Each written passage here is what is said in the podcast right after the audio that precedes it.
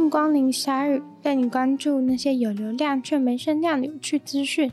用十分钟的零碎时间，一起跟上这个永远跟不上的世界。在刚过没多久的七月十一日，其实是世界人口日。世界人口日并不是什么欢欣鼓舞的节日，原因是会有这个节日，就是为了要警告大家，这个地球上面的人口已经太多了啦。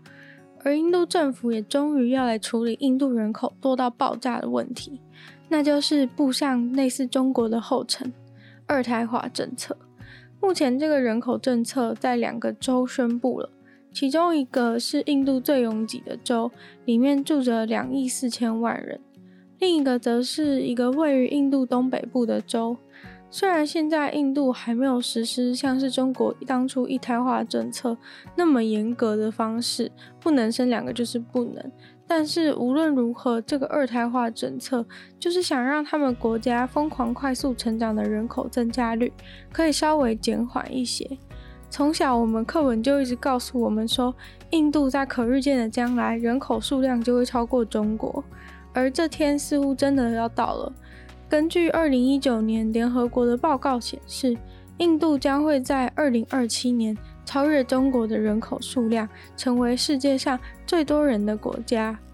基本上，在印度每年都有两千五百万的婴儿出生，这个数字就直接占了全世界每年出生率的五分之一。而他们这次主要要控管的印度最多人的州，就是罪魁祸首。如果直接把这个州当成是一个国家的话，人口数量可以直接变成世界第五大国，紧追在美国和印尼之后。这个州打算实施的人口政策至少会持续个十年。那些只生两个孩子以下的家庭将会有奖励，而超过的则会被惩罚。虽然没有到那么强硬。但是相对有个蛮聪明的策略，就是直接鼓励已经生了两个小孩的夫妻去结扎，以免任何不必要的意外发生。只要夫妻当中其中一人去做结扎手术的话，这个家庭就可以享有很多好处，像是减税、买房折扣，甚至平常的电费、水费、各种规费都能够有现金回馈。同时，如果生超过两个的话，将会受到政府的冷漠对待，像是政府的任何优惠政策都不得参与，或是不能担任公职或竞选，感觉好像还可以接受啦。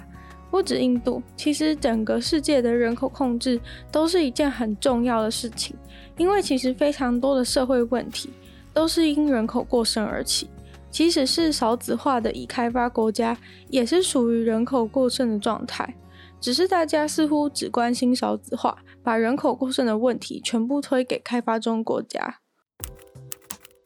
泰国警察使用了橡胶子弹、强力水柱来对抗曼谷的抗争者，因为抗争者出来抗争就是违反了防疫规定。这些抗争者出来是为了要要求帕拉育酱奥差下台。这位是泰国的退役军人，现任的泰国总理以及泰国国防大臣。并且这次出来抗争，距离上次的民主运动正好是一周年的纪念。泰国现在正面临最凶的一波确诊上升，过多的案例已经使得医院非常的紧绷，确诊死亡的加剧，很多人都认为是因为政府买疫苗的速度太慢。同时，当然种种的封锁政策也造成了泰国严重的经济衰退。目前泰国的群聚规定是不能超过五人。违反群聚规定出来抗议的人，把仿造的丝带丢在首都的民主纪念碑前面，还在丝带上面泼红漆，看起来超恐怖的。抗议者认为，如果他们继续待在家里，就只是等死而已。他们的诉求是要求总理必须马上下台。第二个就是必须要缩减给皇室和军队的经费，并且军队应该要用来对抗病毒，而不是人民。第三就是，请给我 mRNA 疫苗。他们印了超巨大的总理照片放在地上，让大家践踏他的脸。不过，他们的游行当然是非常的不顺利。虽然他们的游行前线部队有戴着面罩和强硬的头盔，但是还是挡不住高压水炮的强烈袭击，逼得他们撤退。除此之外，还有橡胶子弹、催泪瓦斯，也都各种上阵。在当天下午稍晚。两边被浓浓的烟分隔开来，并不清楚有多少人受伤。虽然对泰国政府的不满还有很多是关于皇室啊、修宪、民主等等的重点，但随着疫情带来的经济衰退，大家不得不先求疫苗，再求民主。关于疫苗，泰国原本都给大家买中国的科兴疫苗，结果几百个医护人员打了之后还是中了。于是政府只好说，那不然一剂科兴，一剂 AZ 好不好？但民众还是超级不爽，说不想混打疫苗，能不能就买正常的疫苗来打两剂？泰国的现状是有超过四十万的确诊数和三千多例的死亡，上星期天一天的确诊数就飙升到了一万一千例，民众都非常的害怕。日韩关系的紧张最近又在奥运会上浮现。韩国人去参加奥运，竟然决定自备食材，五万餐全包，就是不吃日本提供的奥运餐。南韩认为日本提供的食物里面有可能有来自福岛的食材，那就很有可能里面会有辐射。他们不希望自己的运动员吃到这种辐射食物，所以每天都有四百二十个餐点会送到南韩运动员所居住的旅馆或是他们训练的场地。他们从南韩带来了十四个主厨，还有营养师。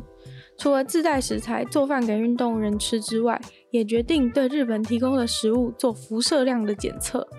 除此之外，南韩运动员还在他们住的旅馆那边挂出上面有着英勇抗日的南韩人物的布条，而这个很快的就被要求拆除，因为这违反了奥运会第五十条的规则，就是不能在奥运场合做任何政治、宗教、种族的发表或是干扰。于是后来他们就拿下来了，这很明显就是造成奥运选手村的分裂。违反了奥运选手村应该要不分国家和平相处的理念。不过，这当然不是日韩第一次在奥运会上发生问题。像是在2018年南韩的冬季奥运会上，日本也曾经抱怨过有人挥着一个朝鲜半岛的旗子。南韩也在2019年检举日本用那个以前帝国时期使用的太阳升起的国旗。历史的伤痕果然是没有那么容易能够轻易抹去。为了活下去而战，有很多种形式。像美国一位住在纽泽西州的女子，就拼了命在证明自己活着。之所以会变成这样，似乎是因为行政单位把她妈妈的死和她搞混了。她妈妈至今已经死了七年，也就是说，这位女子已经当了七年的死人，非常的令她困扰。这位二十五岁的女子说：“人生很短，你永远都不知道什么时候会结束。像是她的人生就在七年前就莫名其妙的结束了。她虽然活生生的存在，但是她几乎不能做任何事，因为她没有身份。她在所有的系统里面就被认定是一个死亡的人。这个惨状在二零一四年她打算报税的时候就发现了。她认为一定是跟妈妈的身份搞混了才会。”被变成死亡，但他觉得很扯的是，他跟妈妈的姓和名都完全不一样。然后从此以后，他要做任何事，对方都会跟他说：“不好意思哦，你宣称的人已经死亡了。”可是他就站在那个人的面前。过了七年，这个问题到现在都还没办法解决，真的是非常的荒谬。他不仅没办法使用户头里的钱，也没办法去工作，就只能像个幽灵一样活着。努力去骚扰那些把他害成这样的人，为了活着继续战斗。今天第一百集的鲨鱼就这样结束了。喜欢鲨鱼的朋友，记得帮鲨鱼分享出去。那也非常的谢谢大家愿意支持鲨鱼到一百集。那也希望以后就是大家也可以继续收听下去。那一样有任何想法或是意见的话，也欢迎在任何有留言区的地方留言给我。我都会再找机会回复哦。那也可以去收听我的另外一个 podcast《女友的纯粹不理性批判》，里面有时间更长的内容。那也希望大家可以订阅我的 YouTube 频道，或是追踪我的 IG。在 YouTube 频道收听的话，我才能够获得广告收益，所以也非常希希望大家有空的话可以去 YouTube 刷一刷流量。那就希望鲨鱼可以继续在二四六与大家相见，那我们就下次见喽，拜拜。